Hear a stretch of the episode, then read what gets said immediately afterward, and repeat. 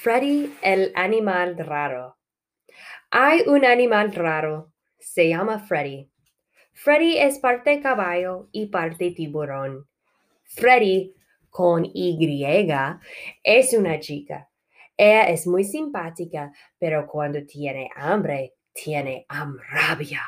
Por eso, ella vive sola en el campo de México. Ella quiere ir a la playa para aprender a bailar salsa. Freddy va a Tulum. Ella corre a Tulum. A ella le gusta mucho correr porque es parte caballo.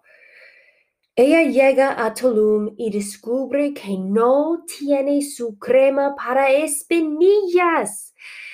Ella necesita su crema para espinillas porque